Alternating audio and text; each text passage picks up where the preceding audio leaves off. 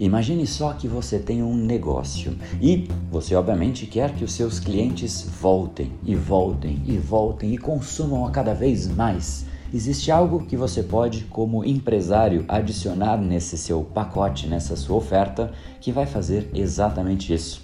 A pergunta que eu te deixo é: você usaria ou não usaria este ingrediente? Além de tudo, eu vou te dizer, esse é um ingrediente que condiciona o cérebro das pessoas, ou seja, elas sempre querem mais. Além disso, é um ingrediente que demora para estragar, não evapora, ou seja, é mais fácil o armazenamento e, por fim, é barato. É exatamente por conta disso que esse tal açúcar ele está presente em todos os lugares e é também por conta disso que a indústria de alimentos adora o açúcar e o seu cérebro também adora, mas porque você o condicionou para tal. E é exatamente para você entender não só como esse condicionamento foi feito, mas como você pode sim reduzir essa necessidade, alguns até chamam de esse vício pelo açúcar, a ponto de dizer: eu tenho um segundo estômago, eu já estou satisfeito aqui do meu almoço, mas agora vamos para o segundo estômago e é a hora da sobremesa. É exatamente para esse condicionamento ser interrompido e você passar para a gestão do seu cérebro que a gente vai ter a discussão do capítulo de hoje.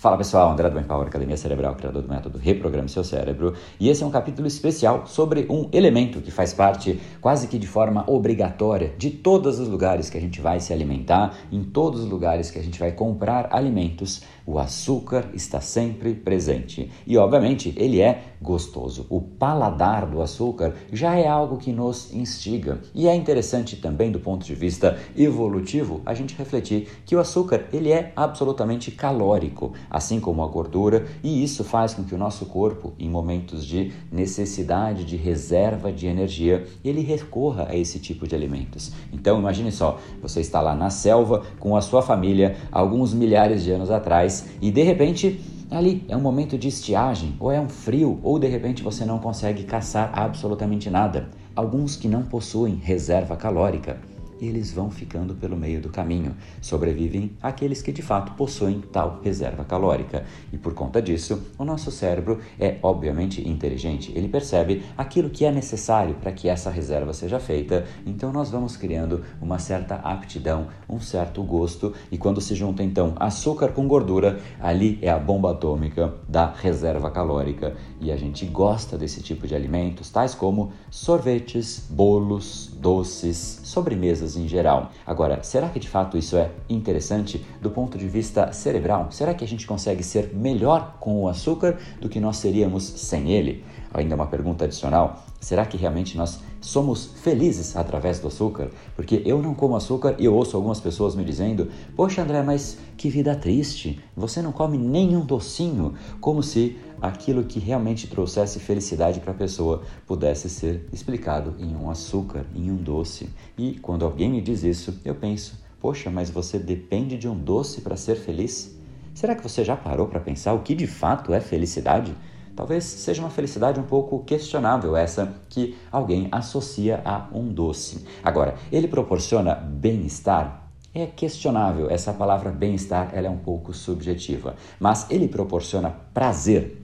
E neste sentido, sim, há uma liberação de prazer no momento em que nós comemos o açúcar, especialmente por conta de uma questão cultural. Nós adoramos o açúcar. Nós somos criados tendo o açúcar como uma recompensa, como um mimo. Muitas vezes a gente fala: "Nossa, eu mereço um docinho". E a pessoa come uma série de coisas e na hora que chega ali da sobremesa, daquele brigadeiro, ela pega o brigadeiro e coloca na boca e ali ela começa a se deliciar. Ela aprecia o açúcar como ela não costuma fazer com nenhum outro tipo de alimento. Não vejo pessoas fazendo a mesma coisa com um brócolis, por exemplo, com uma cenoura. Não, com um brigadeiro elas fazem. E mesmo que de forma inconsciente, ou seja, sem saber, elas estão enviando um reforço positivo para o cérebro delas, fazendo com que o cérebro busque mais ainda daquilo, porque não só é prazeroso do ponto de vista físico, ou seja, a língua gosta daquilo que está sendo ingerido, mas o cérebro também entende que aquilo é bom, que aquilo é positivo.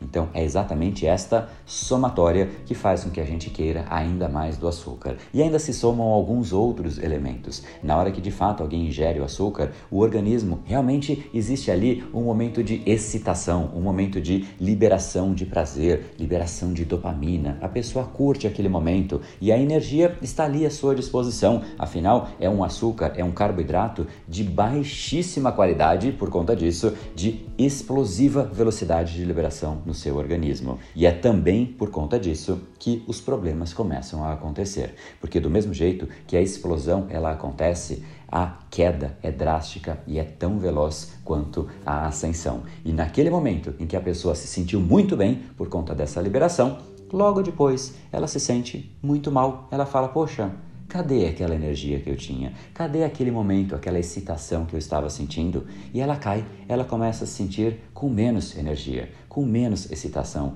com menos vontade. E aí o que acontece? O cérebro automaticamente já entendeu que naquele instrumento chamado açúcar existe a possibilidade de ter mais prazer. Então, quando a gente está com uma queda de prazer, com uma queda de energia, este é um dos elementos, é um dos recursos que nós temos à nossa disposição. Então, nós queremos, mais uma vez, uma dose daquele elemento que nos trouxe tanto prazer. E, sabendo ou não, a pessoa foi condicionando o cérebro dela. Sempre que ela se sente mal, quando ela se sente estressada, quando ela se sente ansiosa, quando ela se sente numa situação não adequada, o açúcar é um dos elementos que a pessoa vai lá e busca. Ela puxa a gaveta e pega aquele chocolate, pega aquela bala, ou ela se desloca de fato para comprar porque ela sente aquela necessidade. Se torna uma necessidade. Olha só que coisa interessante. Agora imagine só, se todas as vezes que você precisa de mais disposição, de mais energia, você recorre a este instrumento que tipo de energia você está trazendo para você. Será que de fato é uma energia de curto, médio ou longo prazo? Uma outra maneira de sentir a mesma liberação de energia com condições absolutamente diferentes, inclusive outros neurotransmissores também sendo liberados, tão potente ou ainda muito mais potente do que um açúcar, é o esporte. Na hora que você faz um exercício, o seu corpo sente bem-estar. Só que existe uma grande diferença. É um bem-estar positivo, que te traz sim mais foco, te traz mais energia, te traz mais intensidade, mas isso fica, isso perdura. E essa é uma energia absolutamente que vale a pena, diferente deste tal açúcar. Não bastasse este condicionamento, nós vamos criando uma série de alterações no nosso processo e no nosso mecanismo de recompensa, fazendo com que a gente precise a cada vez de doses maiores. Aquela primeira ingestão de açúcar saciou você, só que na segunda vez você precisa de mais açúcar para sentir a mesma saciedade e isso vai crescendo e crescendo e crescendo. Isso para mim é muito perceptível. Eu deixei de comer açúcar já tem bastante tempo e eu fui fazer um exame, um exame em que eu precisava medir a minha curva glicêmica e para isso eu tinha ali que tomar um líquido ali, era um potinho, uma garrafinha parecida com o Sprite, mas totalmente doce. Era açúcar praticamente puro aquilo.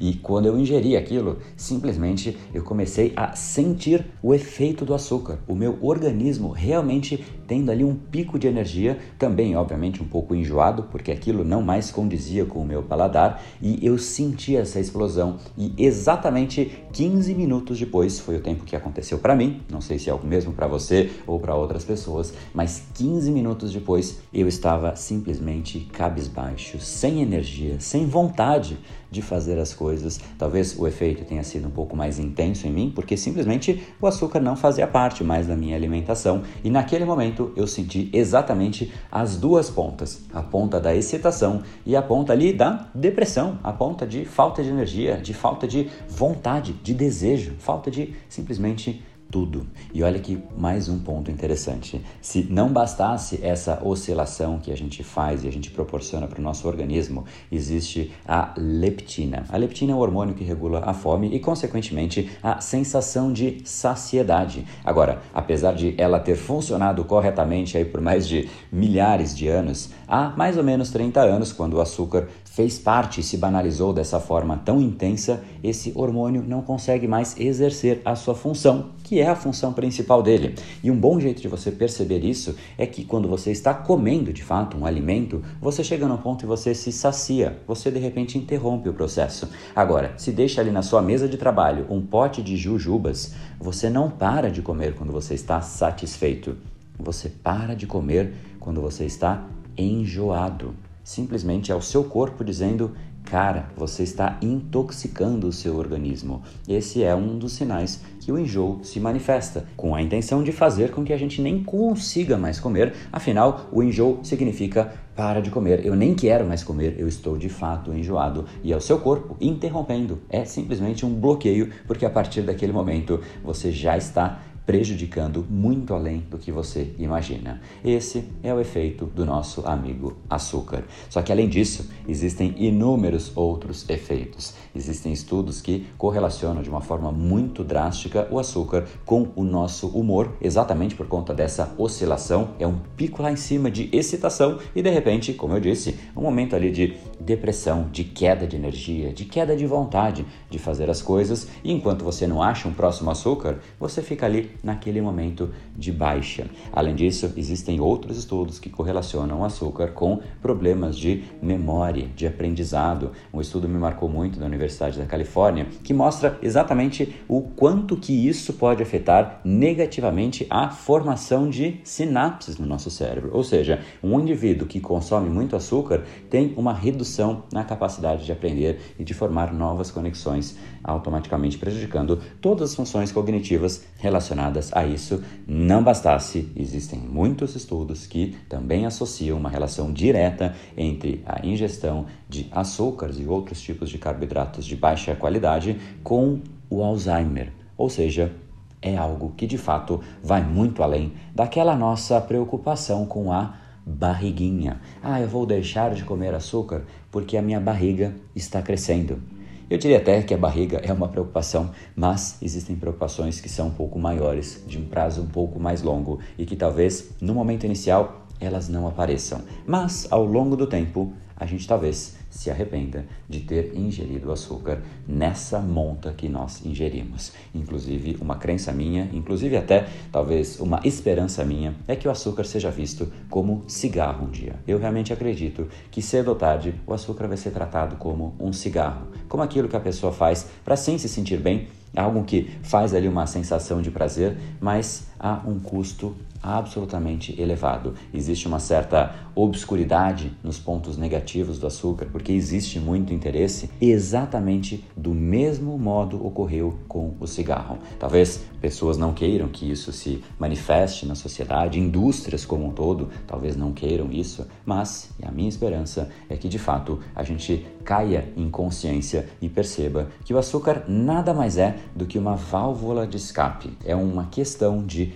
compensação, em que em grande parte das vezes nós estamos usando um artifício externo para lidar com um problema, em grande parte, mais uma vez, emocional, algo que nós não estamos muito bem, algo que nós não temos ali controle da situação, estamos ansiosos, estressados e ao invés de resolver de fato o problema, nós buscamos um açúcar. E aí nós temos dois problemas. Aquele que gerou a ansiedade, gerou o estresse e um novo problema, só que é um problema que não se manifesta no curto prazo. E no curto prazo, muito pelo contrário, ele traz uma sensação positiva, como se tivesse resolvido o problema.